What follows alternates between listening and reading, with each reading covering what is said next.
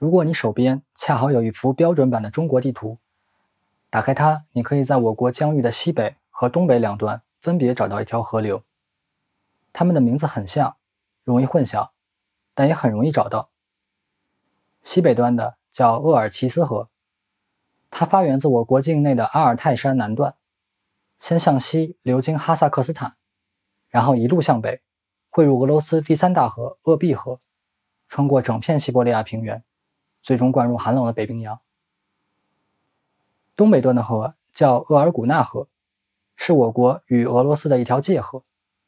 它的上游叫海拉尔河，同样发源自我国境内的大兴安岭山脉。下游就是鼎鼎大名的黑龙江。今天我想与你分享的内容就与这两条河有关。你好，这里是读后感，我是 Kenny。今天准备了两本书。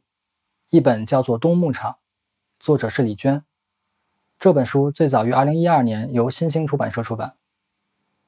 另一本叫做《厄尔古纳河右岸》，作者是池子健。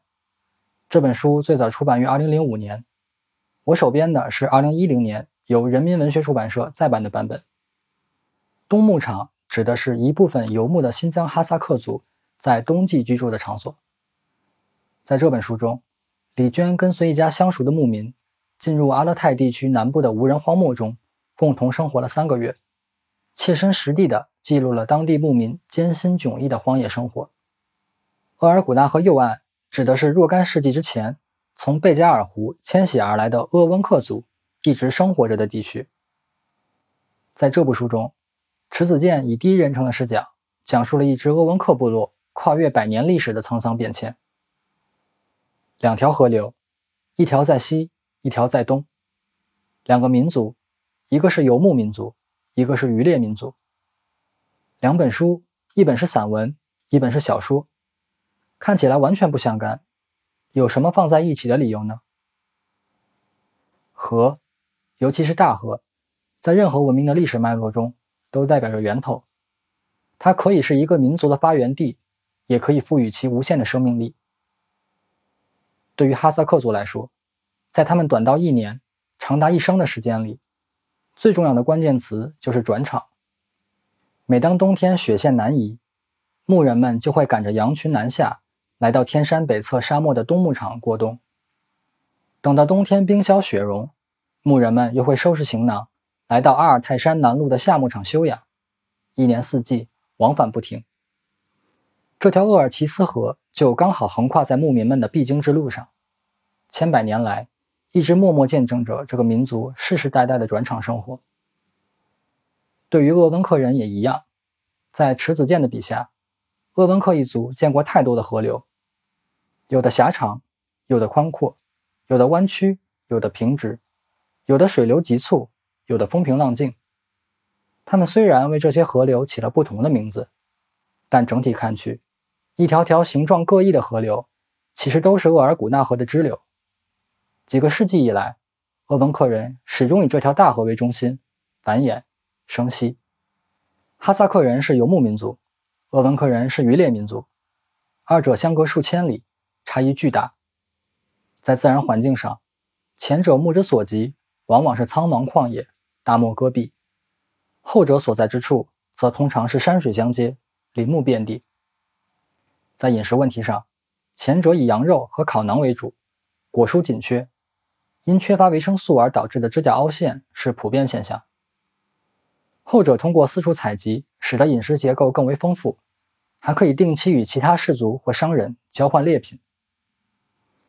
在宗教信仰上，前者大多是穆斯林教徒，宰杀牲畜之前都要念上一句祝祷的话语，大意是：你们不因有罪而死。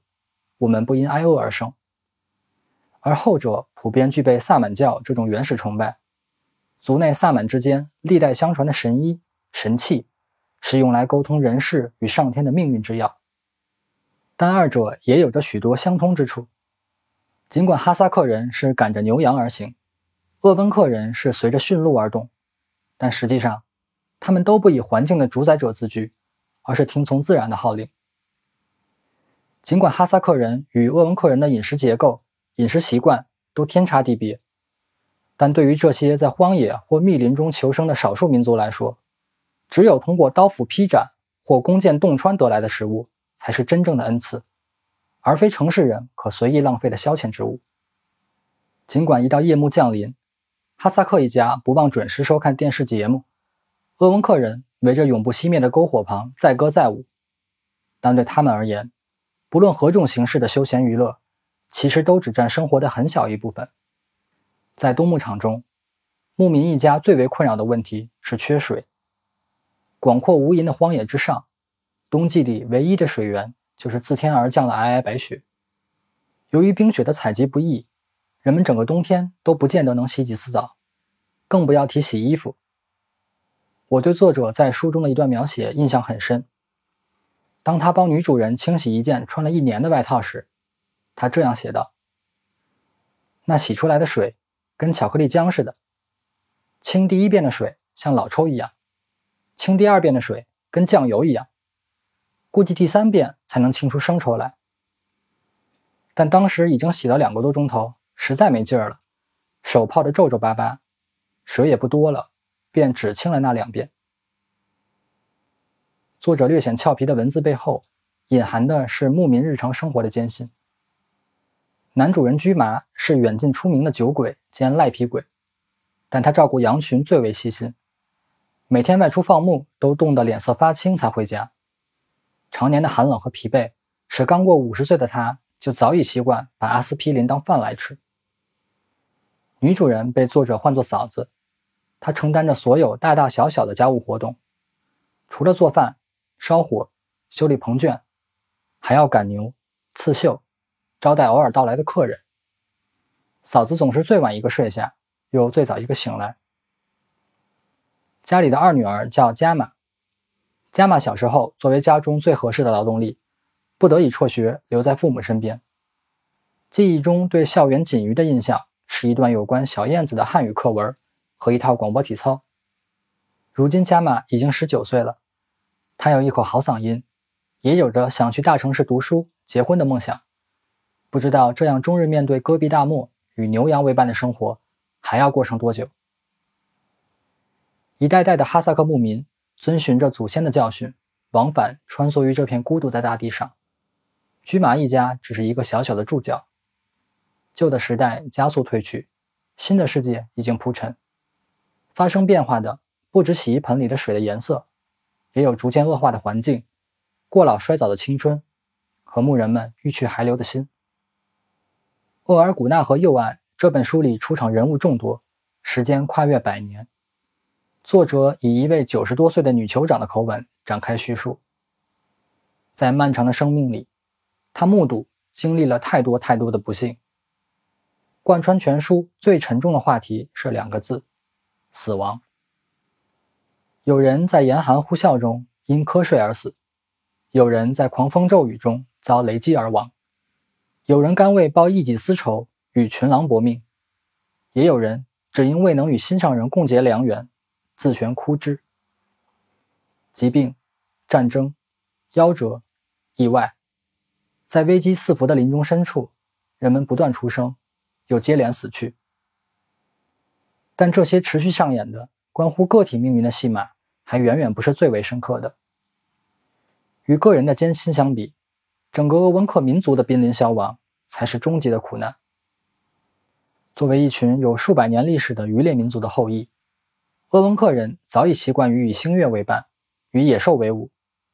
他们栖息于群山之间，游走于河畔之上，以万物为邻，以天地为家。